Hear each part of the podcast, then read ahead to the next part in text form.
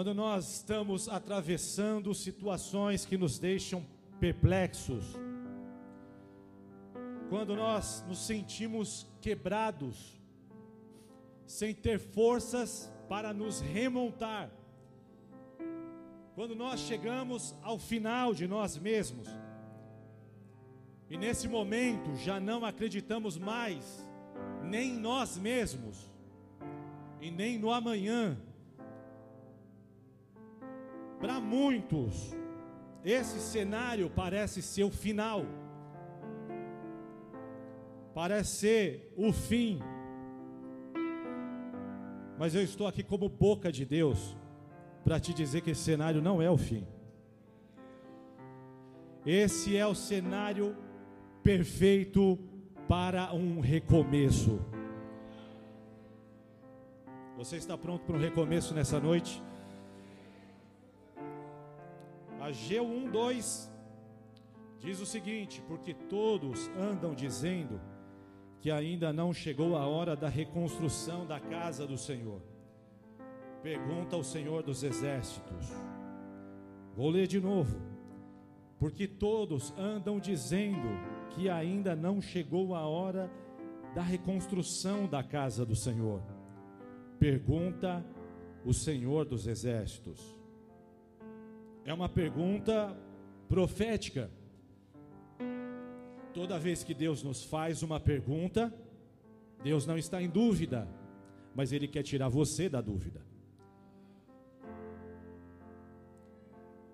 As perguntas de Deus nos levam para o próximo nível. As perguntas de Deus rompem pensamentos que nos limitam. Quando Deus nos faz uma pergunta, Ele está confrontando um sistema de pensamento que está nos impedindo de romper e de alcançar o próximo nível em fé.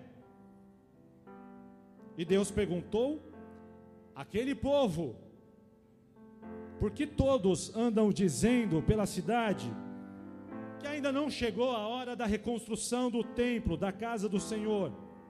Pergunta o Senhor dos Exércitos. Era uma mentalidade que corria pelas vielas e pelas ruas. As pessoas estavam com aquele pensamento. Deus estava pronto para trazer um recomeço, mas ele precisava lidar com aquela mentalidade só precisa ser reconstruído. É a pergunta de Deus, é a reconstrução da casa. Só precisa ser reconstruído algo que foi destruído. E destruição geralmente é um lugar sem esperança. Destruição é um lugar sem perspectiva. Mas para Jesus, não existe lugar sem esperança. Para Jesus, não existe pessoas sem solução. Diga para o irmão que está ao seu lado, apesar dessa tua cara de maluco,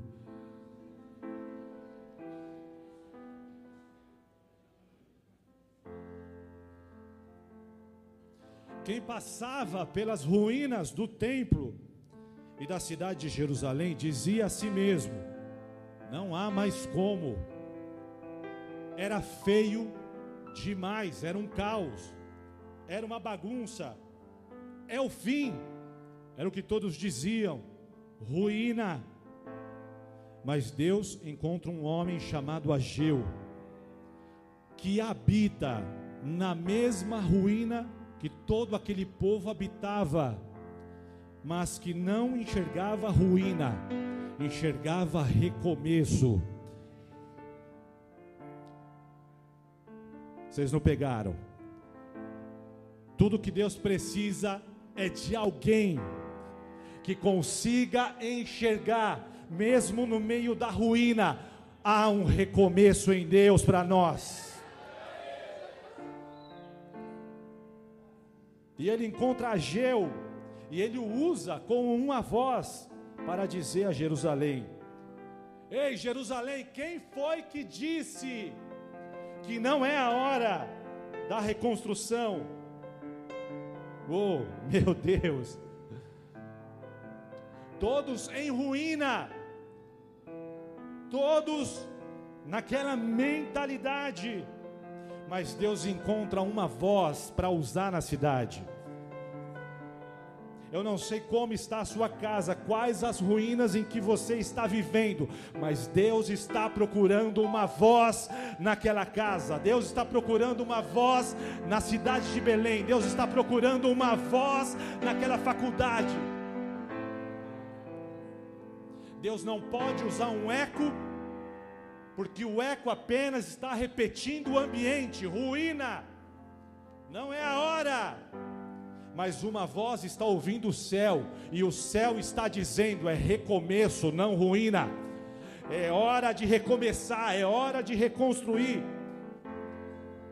Líderes no reino, eles são assim, eles estão ouvindo o céu e declarando na terra aquilo que o céu está dizendo. Tem recomeço. Quem foi que disse? Que tipo de linguagem, né? Já pensou você está numa mesa com a família, de repente o marido bate na mesa? Quem foi que disse isso? Assusta. E Deus está levantando um profeta, confrontando essa mentalidade. Quem foi que disse que não é hora da reconstrução? Fica ligado, igreja, porque essa vai ser uma palavra que vai romper dentro de você muitos bloqueios que estão te paralisando quem foi que disse que não é hora de recomeçar esse casamento? Quem foi que disse que não é hora? Quem foi que disse que não é hora de restauração? Quem foi que disse que não dá mais? Quem foi que disse que você não serve? Quem foi que disse que você não é capaz? Essa é a hora da reconstrução, essa é a hora do recomeço. Um recomeço é a estratégia que Deus usa para desencadear um processo que vai te levar a viver os, os mais maravilhosos anos da sua vida. Pastor, o senhor não sabe como está a minha vida. Irmão, você não sabe como eu estou. Eu não sei, talvez, como você está. Mas o contexto de Jerusalém era deprimente. Eu não sei o quão deprimente é o seu contexto, mas uma coisa eu sei: Jesus Cristo é o mesmo ontem, hoje e eternamente. O nosso Deus não muda, Ele não muda, Ele é o mesmo que faz milagres, Ele é o mesmo que restaura. Ele é o mesmo que recomeça e recomeça com poder e autoridade para tornar aquilo que foi destruído em algo que é glorificado, que é cheio de glória. Os melhores anos da sua vida estão depois de um recomeço. Não importa qual era o cenário antes, mas o seu passado e nem o seu presente vão determinar o seu futuro, porque Deus está entrando no campo de batalha, está liberando palavras que vão transformar realidades.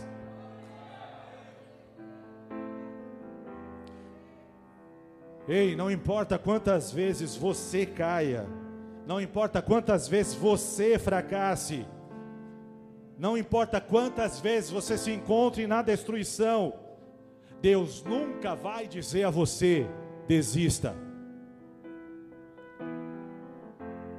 Você nunca vai encontrar nas Escrituras uma palavra de Deus para alguém dizendo: desista. Deus sempre está dizendo: recomeça. Mas minha família, Senhor, recomeça. Mas o templo, Senhor, recomeça. Mas a nação, Deus, não tem jeito. Recomeça, Deus sempre tem um recomeço para nós.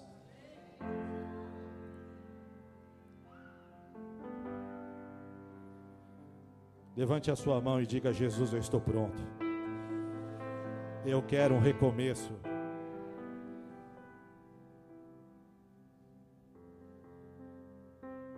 Sabe, eu cheguei em casa depois deste tempo fora. E você não imagina como estava a minha casa. Parecia o campo do Armagedon. Parecia que os quatro cavaleiros tinham andado, os quatro ao mesmo tempo lá na casa. E aí você abre a porta e diz a si mesmo: Eu não sei nem por onde eu vou começar. Talvez a sua vida esteja assim, Deus. Eu não sei nem por onde eu vou começar. O que, que você faz em situações assim? Eu vou te dizer o que eu fiz. Vou começar por qualquer lugar. Vou começar pelo que está mais próximo de mim. Vou começar pela bagunça mais visível e aquela que eu já posso ir mudando agora. O recomeço já está dentro de você. O recomeço já é a sua realidade. Não vai começar amanhã, começou agora. Você já sai daqui vivendo o seu recomeço. Mas, pastor, minha casa, meu casamento, a situação está feia. Você está levando o recomeço para lá. O poder de mudar aquela realidade já está em você.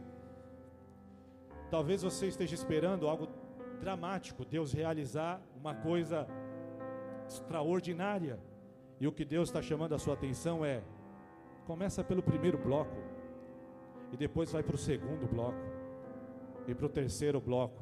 E essa mudança já está desencadeada na sua vida, já começou, já foi liberada.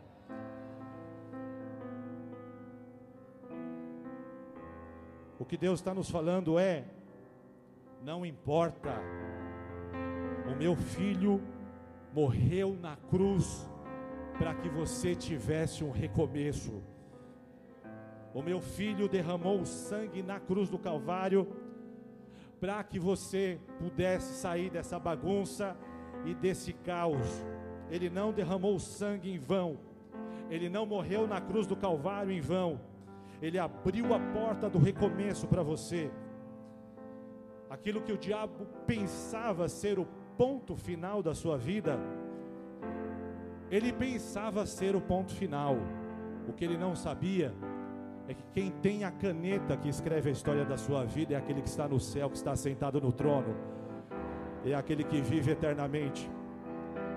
Então não é o diabo que tem autoridade para colocar um ponto final na sua vida, é Jesus Cristo que comprou a sua vida com o sangue derramado por um alto e glorioso preço, então você pertence a Ele. A sua história é escrita por aquele que começa e recomeça quantas vezes for necessária a história da sua vida. Ele vai capítulo após capítulo editando a sua história, apagando os seus pecados, te tornando inocente pelo poder do sangue do Cordeiro, quebrando o poder da acusação.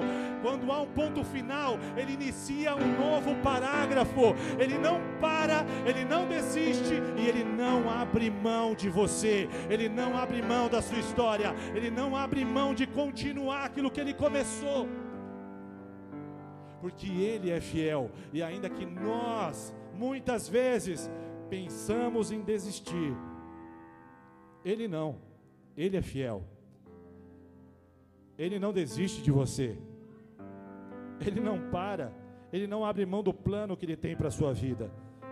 Diga para o irmão que está ao seu lado: não é um ponto final, é só um recomeço, é só o próximo parágrafo. Todas as vezes que você estiver diante de um recomeço, três inimigos vão se levantar para tentar paralisar o seu recomeço. Primeiro inimigo, a frustração, o peso da frustração. O Espírito Santo vai ministrar muitos corações que estão debaixo desse jugo e desse peso nessa noite. E frustração vai ser arrancada de dentro de você, da sua mente, da sua alma. Preste atenção aqui. Liga. Traga os teus olhos e a sua atenção para cá.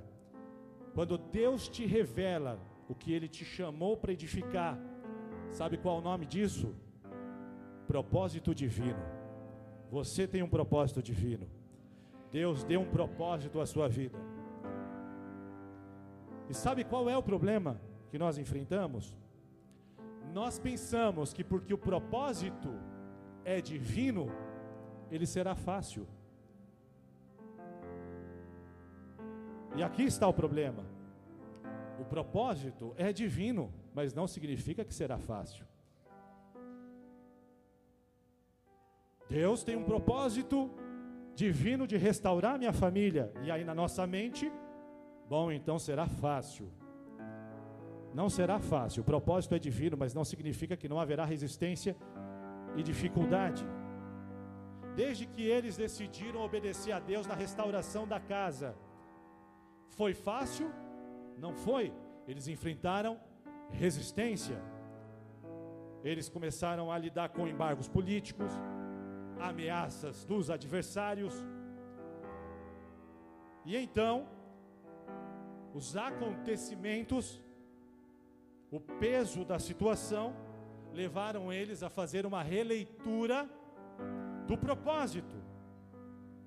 A partir do que estava dando errado, eles concluíram: talvez não seja o tempo de edificar a casa do Senhor. E o que eles fizeram? Eles pararam de edificar a casa do Senhor e começaram a edificar suas próprias casas. E eram casas belas e maravilhosas, mas a casa do Senhor estava em ruínas. Quem está pronto para receber a revelação? Sabe qual é o ponto aqui?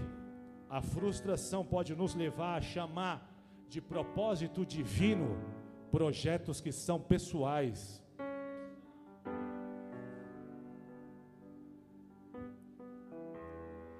Vamos mudar de assunto?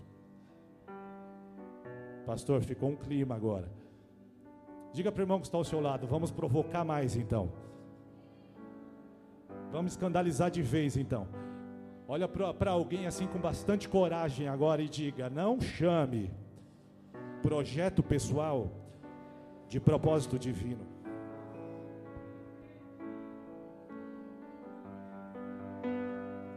Eles estavam fazendo o que? Edificando casas. Qual era a ordem de Deus?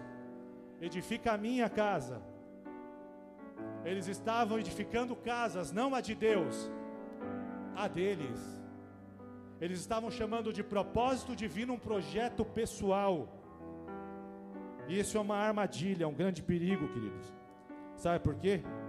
Sucesso em um projeto pessoal que não foi Deus que te deu é ruína. Porque Deus te chamou para um propósito divino. E é dentro desse propósito divino que você vai ser completo e realizado muito mais do que você imagina. Se é para Jesus, é para aplaudir, igual, igual pentecostal.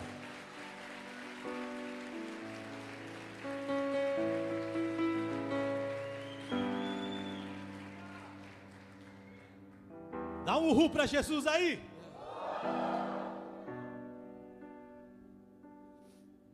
O segundo inimigo que se levanta é a comparação.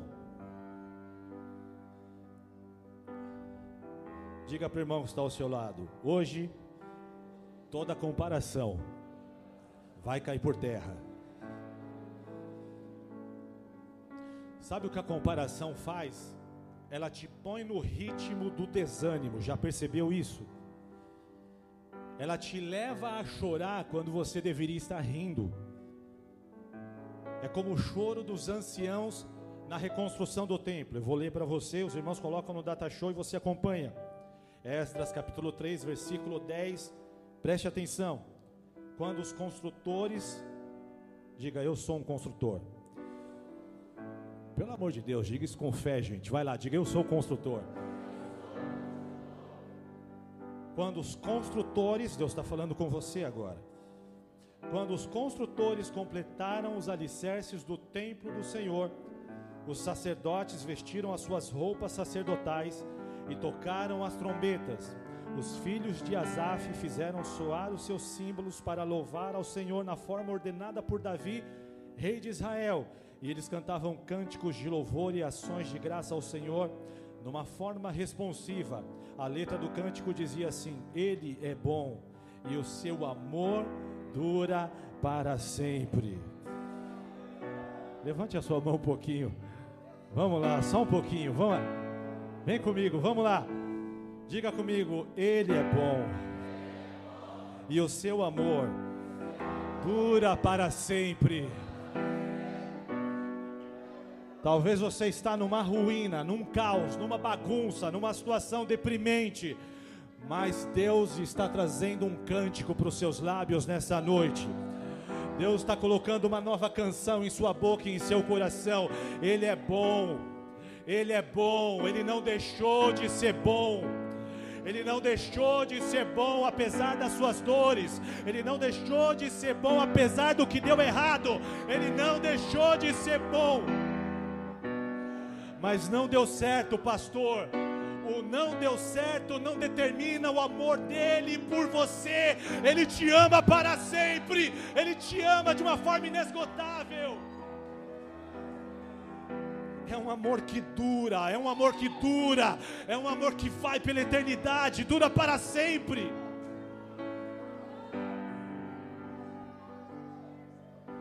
Então todo o povo louvou o Senhor em alta voz. Eles fizeram o quê?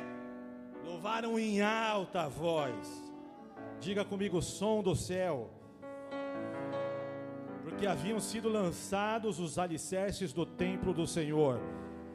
Porém, muitos dos sacerdotes, levitas e outros chefes das famílias mais velhas, que se lembravam do belo templo de Salomão, choraram em alta voz quando viram o lançamento dos alicerces desse templo, enquanto outros gritavam de alegria.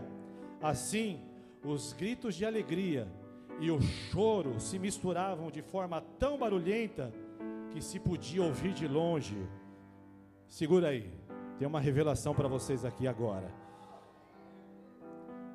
Veja só, o mesmo povo, a mesma experiência, mas dois sons diferentes. E o resultado disso era que ninguém compreendia se era alegria ou tristeza. E tem um princípio aqui: uma igreja desunida produzirá ruído de confusão ao invés de som do céu. E Deus quer atrair o mundo ao nosso redor através do som que nós liberamos. Mas muitas vezes o mundo ao nosso redor não quer entrar no movimento da igreja, porque há dois sons ao invés de um som só.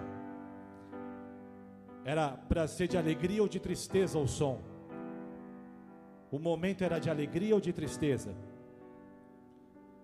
De alegria. Eles estavam ali numa nova chance. Eles estavam ali num recomeço eles não eram mais escravos. A época do cativeiro havia acabado. Deus havia aberto as portas do retorno do seu povo para a promessa. O que eles tanto esperaram estava ali diante dos olhos dele. Mas qual é o ponto aqui? É o que a comparação faz conosco.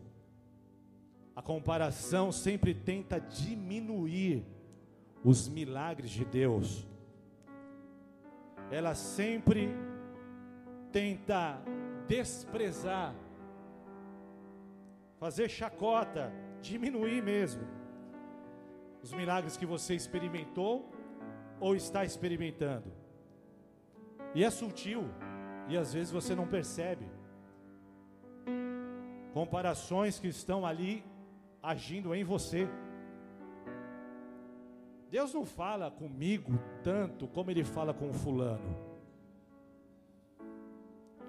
Deus não se move tanto na minha vida como Ele se move lá na vida do outro. Olha os dons que aquele irmão tem, e eu tenho esses, esses donzinhos, não fazem muita coisa aqui em minha vida. A comparação faz isso, ela sempre diminui o que Deus está fazendo na sua vida. Ela sempre te põe para baixo. O seu testemunho nunca é tão bonito. O seu milagre nunca é tão grande. As experiências que você tem nunca são tão maravilhosas. Deus se move tanto naquela outra igreja lá, mas na minha, Ele não se move tanto assim. Segura essa palavra em nome de Jesus. O que Deus fez comigo, Ele faz com você. O mesmo Jesus que me salvou, salvou você também. O mesmo Jesus que me perdoou, perdoou você também. É o mesmo Jesus. Porém, Pedro encontrou Jesus na. Que medo, igreja. Vocês não andam lendo os evangelhos? Diga na praia. Como vocês são espertos. Pedro encontrou Jesus na. E Mateus encontrou Jesus aonde? Alguém vai responder na praia, eu vou jogar um livro na cabeça. Diga na coletoria de impostos. Coletoria de impostos, vai lá. O mesmo Jesus, o mesmo Salvador, mas duas experiências diferentes, histórias diferentes, homens diferentes, mas era o mesmo Deus realizando em ambos a salvação e a redenção. E aqui está o ponto. Não é qual experiência é melhor, não é qual dom é melhor, não é qual milagre foi maior, é quem está realizando o milagre, é quem está salvando, quem está perdoando, quem está transformando, não importa se é na praia ou se é na coletoria de impostos, se é numa discoteca ou numa porta de motel, é o mesmo Salvador que continua redimindo histórias e transformando corações.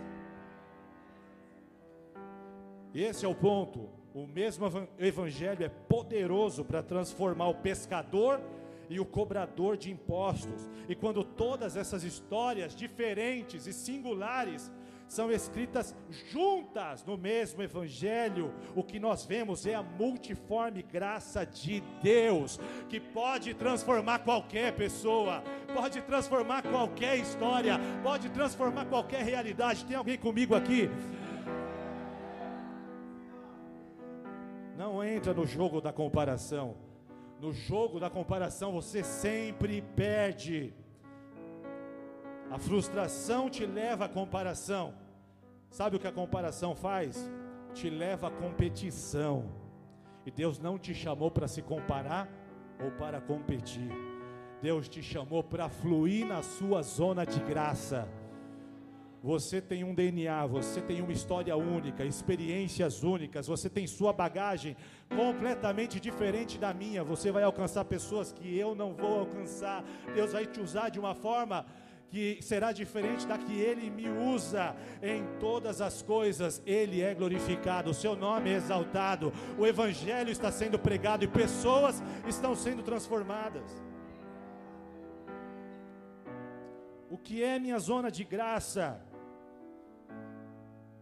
Sua zona de graça é o que Deus te chamou para fazer. É o propósito divino. E quando você está fazendo o que Deus te mandou fazer, você conta com o respaldo dele. O respaldo divino te coloca acima do jogo da comparação. Quando você sabe que Deus está te validando, já não importa mais a voz da frustração perde o controle sobre as suas emoções e sobre os seus pensamentos. Porque os pensamentos que te diziam, você não está vivendo o que você deveria viver.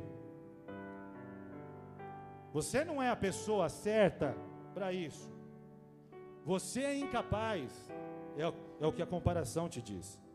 Ela te rouba a coragem de avançar de cabeça erguida não importa mais o que a comparação te disse, porque a voz do Senhor está te validando nessa noite. Eu te chamei, eu te escolhi, eu te empodero para fazer aquilo que eu te chamei para fazer.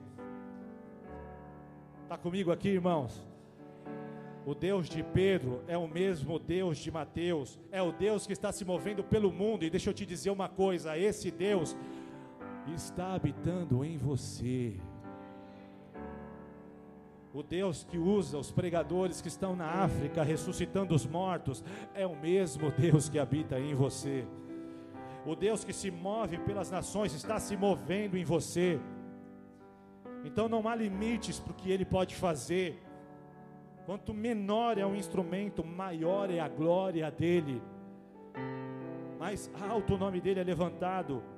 Então, quando você está fazendo o que Deus te mandou fazer, no lugar que Ele te mandou estar, você está na sua zona de graça e você não está ali na sua própria força, você não está ali no seu próprio nome, você não está ali para a sua própria glória, você está ali no nome dEle contando com o poder dele e trabalhando pela glória dele.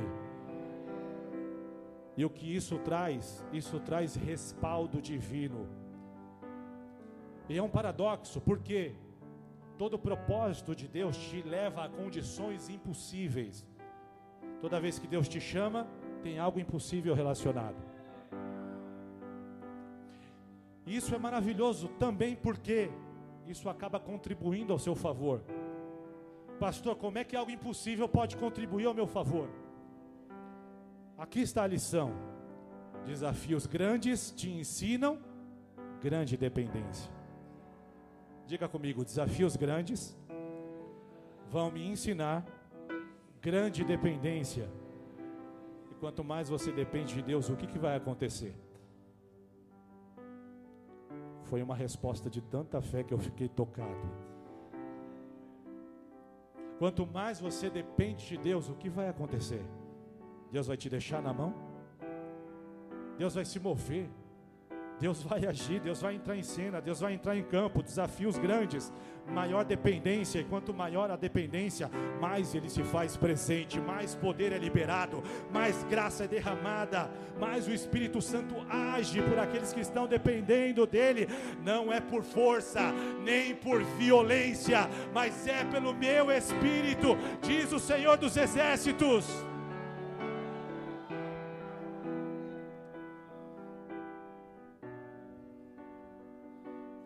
A frustração vai causar desorientação, mas a revelação vai te realinhar ao propósito de Deus. E o propósito faz o que conosco? O que, que o propósito faz com você? Propósito te leva ao serviço. Sabe o que eu acho engraçado na igreja de hoje? Nós estamos sempre esperando o próximo culto onde nós vamos rodopiar ou cair na unção.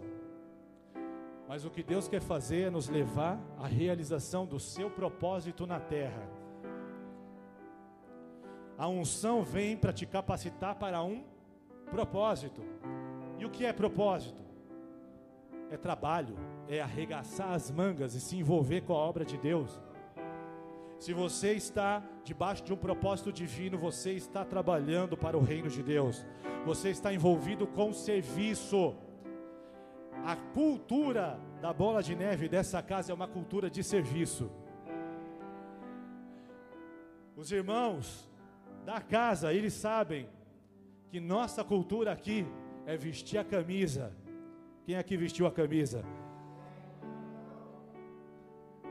E depois de vestir a camisa, suá-la bastante. E dá-lhe suor aqui, aleluia. Porque a cultura do propósito, a cultura que o propósito provoca, nos leva à ação. Quanto mais nós estamos movidos pelo propósito divino, nós vamos nos envolver com o serviço. E esse é o nosso DNA. O filho do homem não veio para ser servido, ele veio para servir. Então, se você é dessa casa, nada de ficar orando meses para saber o que Deus quer que você faça. Se converteu ontem, está na hora de trabalhar. Veste a camisa e vai suar, porque Deus vai usar cada um de vocês. Aplauda mais forte, igreja.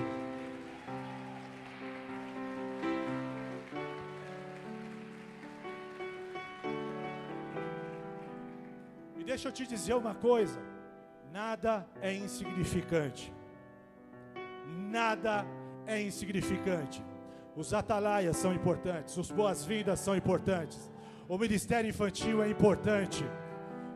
Não é sobre títulos, não é sobre quem está com o microfone, não é sobre quem está cantando, é sobre edificarmos juntos. O propósito de Deus é sobre almas ganhas, é sobre plantarmos igrejas. Se você trabalha esperando a próxima unção, você não entendeu a cultura da casa, porque a cultura da casa não é sobre um título que você vai receber, mas é sobre você contribuir com o que você pode fazer, porque no resultado final tem gente aqui que vai ser salva nessa noite e você está recebendo junto o crédito por isso.